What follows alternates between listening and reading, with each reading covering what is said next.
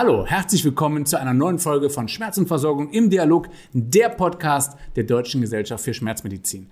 Ich bin Doc Esser, Lungenfacharzt, Kardiologe, Intensivmediziner und heute Ihr Gastgeber. Und in unserer achten Podcast-Folge diskutiere ich heute zum Thema Cannabis in der Schmerztherapie. Und ich habe zwei ganz spannende Gäste. Den einen kennen Sie natürlich schon. Das ist der DGS-Präsident Dr. Johannes Hollemann. Johannes, ich freue mich, dass du wieder dabei bist. Und wir haben hier aber auch Matthias Moormann dabei, Vorstandsmitglied der AOK Rheinland-Hamburg Grüße nach Kevela und Grüße nach Düsseldorf. Schön, dass ihr beide dabei seid. Hallo, Grüße zurück. Und Grüße auch nach Köln. Heute sind wir in einem wunderbaren Trio. Es ist ein spannendes Thema. Johannes, wir hatten bereits das Vergnügen, das weißt du noch. Und wir haben uns ja in der ersten Podcast-Folge vor allen Dingen über die Bedarfsplanung unterhalten. Und da auch vor allen Dingen über eine bessere Versorgung der Schmerzpatienten. Dazu gehört natürlich jetzt aber auch was können eigentlich erweiterte Therapien? Und dazu gehört natürlich auch das Cannabis. 2017 ist das Gesetz Cannabis als Medizin in Kraft getreten. Und das wiederum erlaubt die Verordnung von cannabishaltigen Arzneimitteln bei schwerstkranken Patienten zur Lasten der gesetzlichen Krankenversicherungen. In Deutschland sind Extrakte, getrocknete Blüten, Fertigarzneimittel und Rezepturarzneimittel zugelassen. Also, wir sind jetzt im Jahre fünf nach der Zulassung und ich frage dich, was hat das Ganze denn für den Schmerzpatienten gebracht?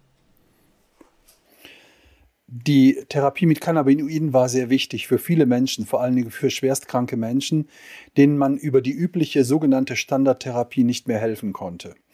Wir haben deshalb äh, im Verbund mit den Krankenkassen äh, Verordnungen vornehmen können, die tatsächlich die Lebensqualität von Patienten vor Ort verbessert haben, selbst in aussichtslosen Situationen. Das betrifft nicht nur Tumorpatienten, das betrifft auch Nicht-Tumorpatienten und viele Patientengruppen, die nicht heilbar sind. Und ähm, es ist sehr wichtig, dass sich insofern auch gesamtgesellschaftlich etwas getan hat in der Akzeptanz dieser Substanzen. Wir haben gesehen, dass man mit Cannabinoiden eine seriöse Therapieergänzung hat, quasi eine Add-on-Therapie. Ähm, wenn eine beispielsweise nicht ausreichende Schmerzkontrolle oder ein ähm, kachektischer Begleiteffekt einer Tumorerkrankung zu einem Behandlungsauftrag wird. Und ich bin froh und dankbar, dass dieses Gesetz es ermöglicht, dass wir die Hürde für eine Verschreibung nicht mehr so hoch erlebt haben, wie es davor der Fall war.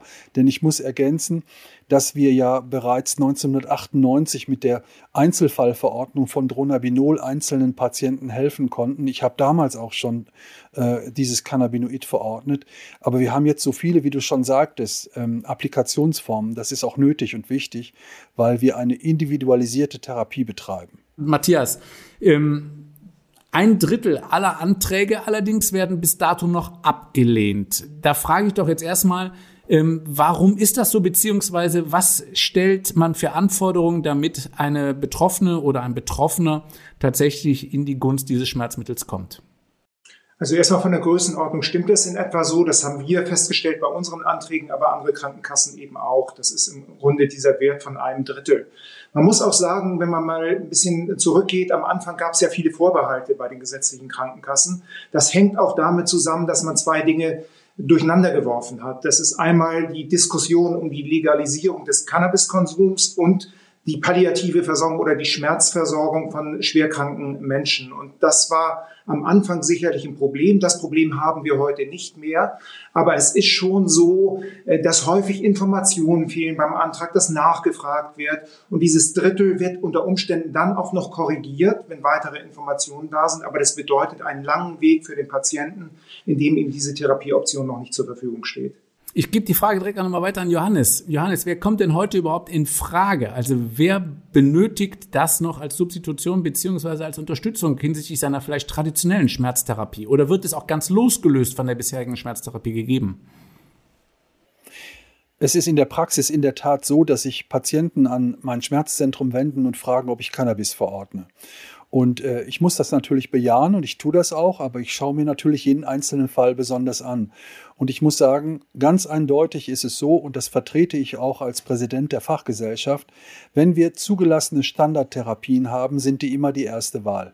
Damit will ich sagen, wenn wir eine Medikation einsetzen können, für die ich eine gute Studienlage habe und eine gewisse ja, prospektive Möglichkeit zu erwarten, dass ein Patient auf die Therapie anspricht, dass wir gute Studien haben über das Nebenwirkungsprofil, dann würde ich das immer bevorzugen. Wenn aber Patienten kommen und sagen, ich habe alles durch, also es gibt sechs, acht, zehn verschiedene Opioide im Markt und wenn ich halt ein Morphin brauche und ich habe äh, sechs verschiedene ohne irgendwelche schmerzkontrollierenden Effekte erlebt, dann muss ich mir natürlich die Frage stellen, erstens, stimmt die Schmerzdiagnose? Das ist eine wichtige Frage, denn äh, man muss ja feststellen aus schmerzmedizinischer Sicht, dass nicht alle Schmerzen, die Patienten haben, tatsächlich opioidsensitiv sind. Wenn aber das alles stimmt, dann finde ich, hat der Patient einen Behandlungsversuch und vielleicht auch eine längere Therapie bis hin zu einer Dauertherapie mit einem Cannabinoid verdient, wenn sie ihm hilft. Das ist die nächste Einschränkung. Denn ähm, diese Goldgräberstimmung, die wir erlebt haben zu Beginn der Zulassung äh, mit dem Cannabisgesetz 2017, die hat sich doch nicht bei allen Patienten bewahrheitet. Ich will damit sagen, wie bei jedem Medikament auch, es hilft häufig, aber es hilft nicht immer. Aber das finde ich ganz spannend. Du sagst also, es gab eine Goldgräberstimmung. Das heißt, von deinen Kolleginnen und Kollegen wurde die Notwendigkeit der Zulassung und der Verschreibungsmöglichkeit auch so gesehen. Ja, das ist tatsächlich wahr. Es gab am Anfang aber auch sicherlich und mit Eindeutigkeit Kenntnismängel im Umgang mit Cannabinoiden, auch unter den Kollegen. Das ist jetzt durch viele Fortbildungen und durch Kongressangebote doch äh, sehr weitgehend nivelliert worden. Ähm, die Deutsche Gesellschaft für äh, Schmerzmedizin veranstaltet ihren jährlichen Kongress, da ist das immer Thema. Es gibt schon Expertise, aber ich muss ganz ehrlich sagen, ich verstehe auch die Krankenkassen, dass sie manchen Antrag ablehnen müssen. Und zwar dann, wenn ähm, Patienten kommen mit äh, zum Teil, also ich habe jetzt einen äh, Patienten gehabt vorgestern noch, der kam mit dem Wunsch einer Therapie äh, bei Spannungskopfschmerz. Und das ist nun nicht wirklich eine gute Indikation für ein Cannabinoid, aber das wird natürlich in bestimmten Medien verbreitet, Cannabis hilft für alles. Das ist quasi ein Hype. Und wir müssen darauf achten, wir müssen darauf achten, dass ähm, es doch immer noch auch Patienten gibt, bei denen man eine Suchtschiene damit bedient oder bei denen auch beispielsweise psychiatrische Indikationen verschlimmert werden. Also eine Vorgeschichte mit einer schizophrenen Psychose ähm, lässt eine Therapie mit Cannabinoiden kaum zu. Und darüber besteht auch wissenschaftliche Einigkeit, vor allen Dingen bei den Patienten, die unterhalb des äh, 25. Lebensjahres liegen. Das ist ähm, auch der Konsens, den die Praxisleitlinie Cannabis der Deutschen Gesellschaft für Schmerzmedizin wissenschaftlich herausgearbeitet hat. Das heißt, ich will damit sagen, wir brauchen eine Expertise für die Verordnung und diese Expertise will auch überprüft und erworben sein. Und ähm, ein verantwortungsvoller Umgang mit Cannabinoiden muss eben auch vom Freizeitgebrauch abgegrenzt werden. Und man muss sagen, auch mit der neuen Regierung, mit der Ampelkoalition ist es ja so, es sollen Cannabinoide abgegeben werden in Blütenform in lizenzierten Geschäften. Das ist ähm, eine Entwicklung, die hat nichts zu tun mit der seriösen Medizinalcannabis. Anwendung, die wir bei schwerkranken Patienten brauchen. Den Unterschied möchte ich doch wirklich auch scharf machen. Also das eine, da handelt es sich tatsächlich um die Sportzigarette, wo jeder für sich abwägen möchte und muss, tut mir das gut oder nicht. Das ist ähnlich wie der Alkoholgebrauch oder Missbrauch in Deutschland. Und auf der anderen Seite handelt es sich um eine ganz klare ärztliche Indikation, die wiederum auf der Basis von verschiedenen Entscheidungen getroffen worden ist. So ist es. Und da gibt es Leitfäden und auch ähm, Anweisungen und Empfehlungen der Fachgesellschaften, verschiedener Fachgesellschaften, die auch relativ gut definiert haben, an welcher Stelle ein Cannabinoid ähm, möglicherweise einsetzbar ist. Was ich ja wirklich schön finde, ist, dass ihr als AOK in Kommunikation getreten seid mit der Deutschen Gesellschaft für Schmerzmedizin und ihr habt nicht nur ein Eckpunktepapier verabschiedet, sondern direkt einen Strukturvertrag. Was hat es denn damit auf sich? Ja, es geht im Grunde darum, die Kontrolle, die man 2017 für notwendig gehalten hat, weil keiner wusste, was passiert, ein wenig durch Vertrauen zu ersetzen, aber durch nicht durch naives Vertrauen, sondern dadurch, dass wir sagen, wir setzen bestimmte Qualifikationen, Qualifizierungen auch voraus. Und wenn das gegeben ist, und da kommen wir sicherlich gleich nochmal drauf, dann kann man auch mehr Vertrauen wagen, wenn man mal diesen Begriff so nimmt und sich darauf verlassen, dass die Verordnung äh, richtig ist. Und dann darf man den Weg auch verkürzen. Dann ist der Weg des Patienten, dass er sehr schnell auch zu der notwendigen Medikation auch kommt. Und das ist das Ziel, das wir verfolgen. Aber wo liegt denn eure Angst? Wo liegt die Angst der Versicherer? Ich glaube, das war 2017 ja nicht klar, was passiert. Und Johannes hat es ja gerade auch schon mal ein Stück weit beschrieben. Äh, man wusste nicht, wie oft wird es verordnet, wer bekommt es verordnet, ist das immer leitliniengerecht? Ähm, und äh, diese Sorge mag am Anfang ja auch begründet gewesen sein. Wir haben in den letzten Jahren gesehen, die Menge ist zwar etwas gestiegen von Jahr zu Jahr der Verordnung, aber nicht in einem außergewöhnlichen Maße. So, und deswegen hat sich die Situation heute, 2021, 2022, schon deutlich verändert gegenüber vor fünf Jahren. Und ich glaube, das ist auch der Punkt, wo wir sagen können, jetzt können wir andere Regelungen auch vorsehen. Jetzt können wir die bürokratischen Hindernisse etwas abbauen und in der Tat mehr darauf vertrauen, dass qualifizierte Schmerzmediziner äh, dann auch die Verordnung zurecht vornehmen. Was beinhaltet diese Qualifikation? Das frage ich dich jetzt erstmal, Matthias, als Versicherer und dann fragen wir nachher den Johannes, wie das umsetzbar ist. Also was wünscht sich die AOK, was wünschst du dir?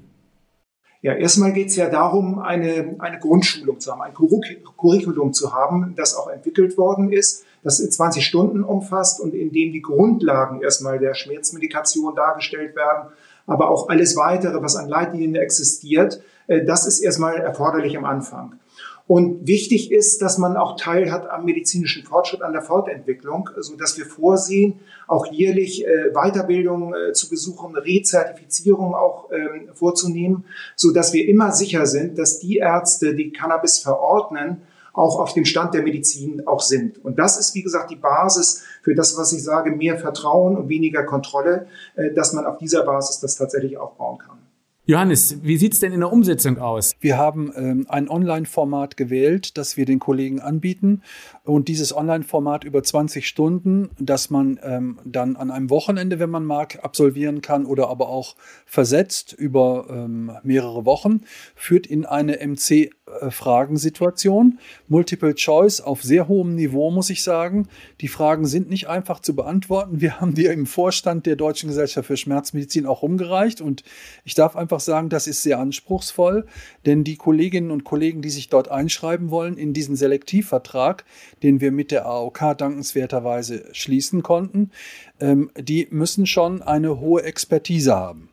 Und ähm, diese Expertise betrifft eben nicht nur, das möchte ich nochmal unterstreichen, äh, den Umgang mit Cannabis über die Applikationsformen, über die Pharmakokinetik und über Nebenwirkungsprofile, sondern eben auch über Fragen der Suchtmedizin, aber eben auch über Fragen der Standardtherapie. Denn wenn wir sagen, entsprechend dem Gesetzestext, dass äh, der Patient am Ende der Standardtherapie angekommen ist, dass die Standardtherapie entweder nicht wirkt oder nicht vertragen ist, der bekommt ein Cannabinoid, dann muss der Kollege in der Standardtherapie, in den Indikationen für Cannabinoide natürlich sicher sein. Das heißt, wir machen ja als Deutsche Gesellschaft für Schmerzmedizin seit mehr als einem Vierteljahrhundert alle möglichen Fortbildungen und Kongresse und sind in dem Thema. Und immer noch haben wir nicht alle Kollegen erreicht, die eine Sicherheit haben in den Standardtherapien in der Schmerzmedizin. Das würde ich aber ähm, voraussetzen für die Verordnung von Cannabinoiden. Deshalb müssen die Verordner Fachärzte sein und sie müssen auch Palliativmediziner oder Schmerzmediziner sein. Und äh, alle müssen an dem, an dem Curriculum teilnehmen, es sei denn, sie haben eine hohe Expertise als Facharzt. Dann können sie ähm, an, dem, an den MC-Fragen teilnehmen und wenn Sie 80 Prozent der Fragen richtig beantwortet haben, dann werden Sie zugelassen, dann gelten Sie als Experten ohne die Teilnahme an diesem Curriculum. Alle anderen Fachärzte müssen das Curriculum absolvieren. Das heißt also, es darf auch der Hausarzt oder die Hausärztin und es darf auch ein Doc Esser mit Facharztpneumologie? Ich bin fest davon überzeugt, dass der Doc Esser willkommen wäre in dem, in dem Vertrag. Und ähm, es darf jeder Neurologe, der Neurologe hat ja palliative äh, Neuropathien natürlich. Und äh, ich kann mir das auch bei Orthopäden vorstellen. Bei Kinderärzten kann ich mir das vorstellen. Ich habe ein Kinderhospiz besucht und habe gesehen, was für ein Elend dort äh, unter, äh, unter wirklich dramatischen Bedingungen besteht. Und da werden doch manche Kinder ganz gut mit einem Cannabinoid behandelt, so wie das Herr Gottschling ja auch in Saarbrücken macht, tatsächlich schon. Also äh, das wird sich nach meiner Prognose weiterentwickeln, dass wir Cannabinoide einsetzen. Und das sage ich auch mit Blick auf die AOK. Wir haben sehr gute Daten, dass wir eben mit der Verordnung von Cannabinoiden auf der anderen Seite auch Kosten einsparen. Wir haben gute Daten, dass man eine Opioiddosis und auch andere Analgetika äh, zurückfahren kann, wenn ein Cannabinoid wirkt. Da fragen wir doch einfach den, den es auch am meisten angeht. Matthias, wie sieht es denn tatsächlich aus? Gibt es schon Daten, Zahlen dazu, ob es dadurch zu Einsparungen kommt oder eher zu Mehrkosten innerhalb der Versorgung von Schmerzpatienten? Ja, wir starten ja erst mit dem Vertrag jetzt, von daher kann man das sicherlich jetzt noch nicht sagen. Es ist für uns aber auch nicht im Vordergrund stehend. Also Krankenkassen sind ja keine Sparkassen. Das heißt, wir wollen das Geld natürlich auch in die Versorgung investieren, aber natürlich dort, wo es auch wirklich hilft. Und wenn es dann mehr kosten sollte, kostet es mehr. Aber trotzdem ist natürlich wichtig, was Johannes auch gerade sagte. Es gibt ja auch unterschiedliche Darreichungsformen. Also es sind die Cannabisblüten, die müssen es aber vielleicht auch nicht unbedingt sein. Das Fertigarzneimittel ist äh, wirtschaftlich günstiger. Und wenn man da eine leitliniengerechte äh, Medikation auch vornimmt, können sich daraus auch äh, Einsparungen ergeben. Das werden wir sicherlich evaluieren. Wir gucken uns das natürlich an. Wir wollen ja auch ein Modell für die Bundesrepublik daraus machen. Das heißt, wir wollen ja auch äh, das evaluieren, wissenschaftlich äh, begleiten und dann sagen, so sind unsere Ergebnisse und das ist jetzt auch übertragbar auf die gesamte Bundesrepublik. Das ist das Ziel. Hast du eine Zahl für uns oder weißt du, wie viele Patientinnen und Patienten momentan mit cannabinoiden Produkten behandelt werden? Das weiß wahrscheinlich Johannes besser. Also ich habe unsere Zahl, das sind ein paar hundert, aber äh, repräsentativ für die, für die ganze Republik habe ich es nicht. Okay, wie sieht es bei dir aus, Johannes? Hast du eine Zahl für uns, wie sehr das schon eingesetzt wird? Ja, ich habe so eine Dimension. Ich gehe im Moment davon aus, dass es zwischen 70.000 bis 80.000 Patienten sind in Deutschland derzeit nicht unerheblich, muss man ja sagen. Das ist ja schon eine sehr große Patientengruppe, die davon profitieren würde oder wird. Ne? Das Ganze wird aber auch, soweit ich weiß, ja auch noch wissenschaftlich begleitet. Was wird denn da genau untersucht? Da könnt ihr beide gerne antworten. Wir fangen gerade, weil Matthias schon so energisch genickt hat, an. also was ist da das Ziel, beziehungsweise inwiefern, wer begleitet es und was wird untersucht? Ja, also wir sind dabei bei der Auswahl. Wir werden eine Hochschule nehmen. Wahrscheinlich wird es Köln sein, die Universität, die es begleitet. Und äh, es geht im Grunde darum zu gucken, wie wirklich sich die Verordnung verändern, also wie die Anzahl verändert, wie auch äh, der, der Zustand der Patienten, äh, der Heilungsprozess und so weiter äh, vorankommt. Und wir wollen im Grunde natürlich alle Aspekte beleuchten, nicht nur die Qualität der Versorgung, die im Vordergrund steht, sondern eben auch die wirtschaftliche Dimension des Themas. Und wir wollen dann im Grunde genau mit dieser Evaluation belegen, dass jetzt keine großen Risiken entstehen. Also die Sorge von 2017, wir müssen große Kontrollen einziehen, damit das nicht aus dem Ruder läuft, die bei den gesetzlichen Krankenkassen auch da war. Da wollen wir zeigen, dass es auch auf dieser Vertrauensbasis, die wir haben, bei Voraussetzung einer bestimmten Qualifikation eben nicht äh, äh, unkontrolliert äh, aus dem Ruder läuft. Das ist das Ziel. Das klingt auf jeden Fall gut. Was hältst du davon, Johannes? Du unterstützt es ja wahrscheinlich. Ich halte da sehr viel von. Ich glaube, das ist eine klassische Aufgabe der Versorgungsforschung und die macht sehr viel Sinn, weil sie tatsächlich Lebensqualität bei Patienten erreicht.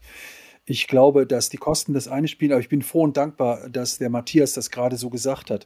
Es geht uns auch nicht um Geld dabei. Also die Kollegen, die in dem Selektivvertrag sind, die werden jetzt nicht reich dadurch, sondern es geht darum, dass ein Patienten, das muss man sich ja auf der Zunge zergehen lassen, der am Ende ist, nämlich am Ende einer Standardtherapie, der kann nicht lange warten, dass äh, äh in einem Genehmigungsverfahren über Wochen oder über Monate dann schließlich äh, ihm eine Medikation zuteil wird, mit der seine Lebensqualität besser wird, sondern der braucht das möglichst sofort und schnell. Und dass wir ähm, als Schmerzmediziner und Palliativmediziner diese Möglichkeit erhalten, finde ich grandios, weil es ist eine Aufgabe, die auch identitätsstiftenden Charakter hat. Das möchte ich sagen. Also der Helfer möchte auch tatsächlich helfen können und der, der der Hilfe bedarf, möchte sie auch möglichst rasch bekommen. Und da kommen wir zusammen, der Patient, die Krankenkasse und auch die Deutsche Gesellschaft für Schmerzmedizin. Gibt es den typischen Schmerzpatienten, Patientin, für die diese Form der Behandlung in Frage kommt? Kann man das so über einen Kamm scheren? Du hast eben schon gesagt, viele Neurologen verschreiben das ja auch schon, auch schon seit Jahren sehr häufig. Gibt es da noch andere Patienten beziehungsweise auch typische Erkrankungen, wo das eben unumgänglich ist? Nun ist es so, dass wir natürlich aus der Begleitstudie, es gibt eine Begleitstudie über das BfArM, das äh, regelmäßig auch die Daten veröffentlicht, auch über die Indikationsstellungen, mit denen Cannabinoide in Deutschland seit 2017 verordnet werden. Und von da wissen wir, dass mindestens zwei Drittel der Patienten Cannabinoide wegen neuropathischer Schmerzen bekommen. Das sind sehr häufig die Folgen von dramatischen Unfällen. Ich selber habe einen Patienten, der Cannabis bekommt, äh, wegen eines Motorradunfalls mit der Folge eines Armausrisses und einer Plexusverletzung. Und der hat alles durch, muss man ehrlich sagen, und war suizidal. Und der profitiert jetzt in erheblichem Maße von dieser Medikation. Und ich habe eine Patientin mit einer Brustkrebserkrankung, die durch die Therapie, die Chemotherapie, eine ähm, äh, deutliche Veränderung der peripheren Nerven ähm, erlebt hat im Sinne einer sogenannten peripheren Neuropathie. Und da hilft auch wenig und die profitiert auch erheblich von dem Cannabis. Und ich muss sagen, ist sogar übrigens wieder berufstätig geworden. Das sind die klassischen Indikationen. Aber eine sehr wesentliche möchte ich noch erwähnen, das ist die Kachexie. Das war Mitte der 90er Jahre auch die Hauptindikation, mit der nämlich, äh, das war noch die Welle, wo die HIV-Aids-Patienten ähm, weltweit äh, ja Wellen geschlagen haben. Heute ist da ja ein ganz anderes Therapieangebot. Aber die meisten dieser Patienten sind ja an einem kachektischen Syndrom verstorben. Und da ist damals zum ersten Mal in den USA, ähm, das gilt ja als doch eher, sag ich mal, restriktiv äh, in Fragen solcher Verordnung, äh, Cannabis zugelassen worden als Antikachektikum. Und also letztendlich appetitanregend, ne? Appetitanregend, Gewichtszunahme und so weiter. Ähm, und ein Haupteffekt ist übrigens auch neben dem Anti-Stress-Effekt, den du schon erwähnt hast, der ja auch im Freizeitbereich gesucht wird. Aber warum soll nicht davon auch ein Tumorpatient profitieren? Das ist ein willkommener Begleiteffekt, da hätte man ja gar nichts gegen. Nur ähm, der Tumorpatient hat sehr häufig noch ähm, andere Effekte, zum Beispiel angstlösende Effekte oder auch bei manchen Patienten Antidepressive, man, manchen auch depressionsauslösend. Das ist individuell verschieden. Aber ein Effekt ist fast immer da, das ist nämlich die myotonolytische, also diese muskelentspannende Effekt ist von vielen Patienten gesucht, vor allen Dingen, wenn ich bettlägerig bin oder mich schlecht bewege, dann ist dieser Aspekt für viele Patienten auch wichtig. Ich nehme an, das Abhängigkeitspotenzial ist genauso vernachlässigbar wie bei Morphinderivaten beim chronischen Schmerzpatienten, sondern es wirkt einfach direkt am Schmerz. Also es ist in der Tat so, dass wir kein großes Abhängigkeitspotenzial sehen in der Verordnung von Cannabinoiden bei schwerstkranken Patienten. Es ist ähm, natürlich immer ein Ausrufungszeichen, wenn zu mir ein Patient kommt, der nicht schwer krank ist, der aber in der Vorgeschichte eine Suchtanamnese hat. Dann würde ich hinhören. Oder aber ich sehe, dass er Rezepte verbaselt oder Doppelverordnungen auftreten. Dann wäre ich schon sehr ähm, aufmerksam, ob er nicht vielleicht die ganze Familie oder den Freundeskreis mit irgendeinem Cannabinoid versorgt. Und alle sind plötzlich das gut gelaunt. ja, alle sind plötzlich gut gelaunt, aber nicht immer alle, muss ich ehrlich sagen. Einige sind auch miss, missgelaunt. Aber ähm, äh, das sieht man ja auch an den Verordnungsmengen. Ich sage das mal so. Äh, wenn jemand ähm, wesentlich mehr, also es kommt auf die Indikation immer an, es ist deshalb auch schwierig, eine Dosis zu nennen, aber wenn jemand aus üblichen Dosierungen herausfällt. Und wir kennen ja die üblichen Dosierungen. Bei Dronabinol ist das im Erwachsenenbereich 15 Milligramm, äh, im Altersbereich sind es 10 Milligramm. Wenn jemand mehr als 2, 3 Gramm Blüten pro Tag raucht, ja, das kann es im Einzelfall geben, aber es ist schon ein Ausrufungszeichen. Da würde ich als Arzt hin. Aber Johannes, jetzt muss ich mal ganz kurz fragen. Also ich frage natürlich für einen Freund. Meine Zeit der Sportzigarette liegen wirklich 25 Jahre hinter mir. Ähm, ich kann mich noch daran erinnern, dass die Dosierung gerade bei Blüten überhaupt nicht einschätzbar ist. Also wie, wie läuft denn da die richtige Dosierung?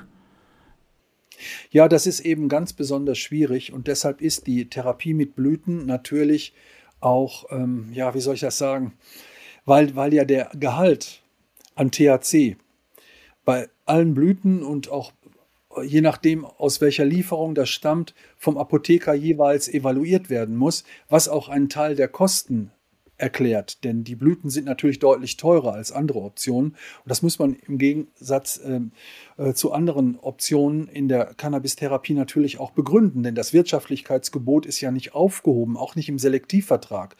Man muss sinnvoll und wirtschaftlich verordnen. Und eine Blütentherapie macht aus meiner Sicht Sinn, wenn jemand einen Schnellanflutungsbedarf hat. Aber in der Opioidtherapie gilt auch, wenn ich 24 Stunden Schmerzen habe, dann brauche ich eine medikamentöse Option, die über 24 Stunden gilt. Und eine Blütentherapie, das hält ja höchstens zwei, manchmal drei Stunden, aber das ist keine 24-Stunden-Option. Und äh, das muss ich mir schon gut überlegen, äh, bei wem ich das einsetze. Das kann es geben und das ist unbestreitbar so aber ähm, das ist nicht das Vorrangige. Und äh, deshalb die Blütenapplikation finde ich komplizierter als eine normale orale relativ stabile Medikation. Das ist jedenfalls näher an einem Medikament als eine Blütentherapie. Wenn ich das als Tee benutze oder in der Vaporisation, dann habe ich doch sehr wechselnde äh, Wirkspiegel je nach Temperatur und je nach Anwendungsweise. Also da ist ein Medikament, es gibt ja auch Fertigarzneimittel, die zugelassen sind als Medikamente, die sind auch Studien überprüft. Da sehe ich keinen Grund, warum man die links liegen lassen sollte. Matthias, wie seht ihr das? Also macht ihr das so ein bisschen Magenschmerzen, dass das Produkt selber in verschiedenen Darreichungsformen auf dem Markt ist und ja, jetzt tatsächlich in der Blütenform beispielsweise hm, sehr Dosis unbeständig ist, so möchte ich mal sagen, und letztendlich ja auch keine zertifizierten Studien hinter sich hat, das ist ja auch das genaue große Problem, warum viel in der traditionell chinesischen Medizin scheitert, weil auch da ja viel über Pflanzen gearbeitet wird, wo die Dosierungen immer sehr unabhängig sind, ne? Äh, sehr, ne, sehr unterschiedlich sind. Ja, also das ist sicherlich ein Thema für uns, weil wir sehen, dass etwa 30 Prozent der Patienten Blüten bekommen, aber 60 Prozent der Kosten gehen ja auch in diesen Bereich. Und wenn es erforderlich ist, dann ist es ja auch gut so dann zahlen wir natürlich das Geld. Aber die Frage ist eben, ist es erforderlich und ist es die optimale Darreichungsform, die dort eben auch gewählt wird. Und das geht wieder an den Punkt Curriculum und Fortbildung und äh, zu sehen, ähm, was ist wirklich für den Patienten in seiner individuellen Situation die angemessene Therapie. Und darauf setzen wir natürlich. Das ist dieser Aspekt der Wirtschaftlichkeit, der auch auftaucht, den man immer mit im Blick haben muss, dass eine höhere Qualifizierung, Qualifikation durchaus auch die Wirtschaftlichkeit durchaus in positiver Sicht beeinflussen kann. Ist kein Muss. Wir werden sehen. Wie gesagt, der Patient soll das bekommen, was er braucht. Aber es könnte ein Nebeneffekt tatsächlich sein. Und wenn wir dann irgendwann mal wieder darüber sprechen, wird man die Ergebnisse ja sehen. Und äh, dann sind wir da ein ganzes Stück weit schlauer. Aber das ist der Weg. Ich stelle mal eine ganz doofe Frage, Matthias. Du wirst selber nicht nach Holland rüberfahren, sondern wie bekommt man denn eigentlich dieses Medikament beziehungsweise die Blüten? Ja, also man bekommt es dann in der Apotheke und äh, im Grunde ist es ja im Moment so die Zeit, wir importieren das als, als Bundesrepublik, äh, das Produkt in der Regel, aber das wird sich möglicherweise, möglicherweise ändern, äh, so dass man auch einen eigenen Anbau in, in Deutschland haben wird. Aber im Moment ist es eben ein Import, aber man holt sich das im Grunde dann an den entsprechenden Stellen. Ist verrückt, ist total verrückt. Also ich finde, es ist ein ultimativ spannendes Thema. Wir sind leider jetzt schon fast am Ende angelangt. Nichtsdestotrotz, ich hätte gerne von euch beiden jetzt nochmal ein kurzes Statement. Wir fangen mit dem Johannes an. Dann darf der Matthias sich nämlich noch ein bisschen ähm, äh, gedanklich daraufhin äh, zuordnen. Ähm, Johannes, ein kurzes medizinisches Statement hinsichtlich deiner Prognose in den letzten fünf Jahren, was die Cannabis-Verordnung angeht und auch vor allen Dingen deine Wünsche dahingehend. Was ist dein Ziel? Nun, ich möchte gerne, dass jeder Patient, der am Ende einer Standardtherapie ist mit einem Cannabinoid, ähm, möglichst mit äh, medizinischer Qualität versorgt werden kann. Dazu wünsche ich mir in der Zukunft bessere Studien, insbesondere zu den hauptsächlichen Indikationen, über die wir gerade gesprochen haben. Ich glaube, dass wir den Kenntnisstand in der Therapie mit Cannabinoiden bei Ärztinnen und Ärzten noch verbessern können und äh, ich wünsche mir, dass eine allgemeine Akzeptanz in der Gesellschaft steigt für diese Substanzgruppe, für die wir ähm, in der Zukunft prognostizieren können, dass da noch deutlich mehr kommt und die Stellung von Cannabinoiden in der Medizin äh, einen weitaus höheren Rang haben wird, als wir das derzeit noch vermuten. Finde ich gut. Hast du das Gefühl, dass das noch nicht komplett akzeptiert ist in der Gesellschaft, Johannes? Also es ist auch äh, das ist noch nicht komplett akzeptiert. Es ist auch bei manchen Ärzten noch nicht komplett akzeptiert. Das muss man auch sagen. Ach, ich glaube, man muss sich da ein bisschen drauf einlassen. Nicht jeder Arzt ist auch Palliativmediziner oder Schmerzmediziner. Das kann ich auch gut verstehen. Aber ähm, ich glaube, es ist wichtig, dass wir transportieren als Fachgesellschaft und auch die Krankenkassen, dass wir diejenigen, die am Ende sind in ihrem Leben, dass wir die nicht allein lassen. Und ich glaube, das ist eine Aufgabe, die wir tatsächlich ernst nehmen müssen. Und wenn wir eine Option haben, und Cannabis ist eine Option, dann ist diese Option auch ein Auftrag. Hm. Das hoffe ich dann allerdings auch. Matthias, was sind deine Wünsche als Versicherer, beziehungsweise was sind deine Anforderungen an uns Ärzte, die dieses Medikament ja auch zukünftig verschreiben werden? Und wo siehst du das Potenzial dieses Medikamentes, dieser Therapieform in den nächsten fünf bis zehn Jahren? Ja, also erstmal natürlich, was die medizinische Wirkung angeht und die Therapieoption angeht, kann ich mich Johannes ja nur anschließen. Äh, ich sehe aber noch ein anderes großes Thema. Wir haben sehr viele Vorbehalte gegeneinander im Gesundheitswesen. Und ich glaube, wir können zeigen, ähm, dass äh, es möglich ist, wenn man bestimmte Voraussetzungen definiert, Qualifizierungen auch vorsieht, die regelmäßig auch überprüft, dass es möglich ist, mehr Vertrauen zu zeigen, ohne dass man befürchten muss, da laufen die Ausgaben aus dem Ruder oder es wird undifferenziert verordnet. Und so gesehen geht, glaube ich, dieser Vertrag über das hinaus, was wir heute hier besprochen haben, sondern er könnte ein Beispiel dafür sein, wie Versorgung sich in der Zukunft gemeinsam auch weiterentwickeln lässt.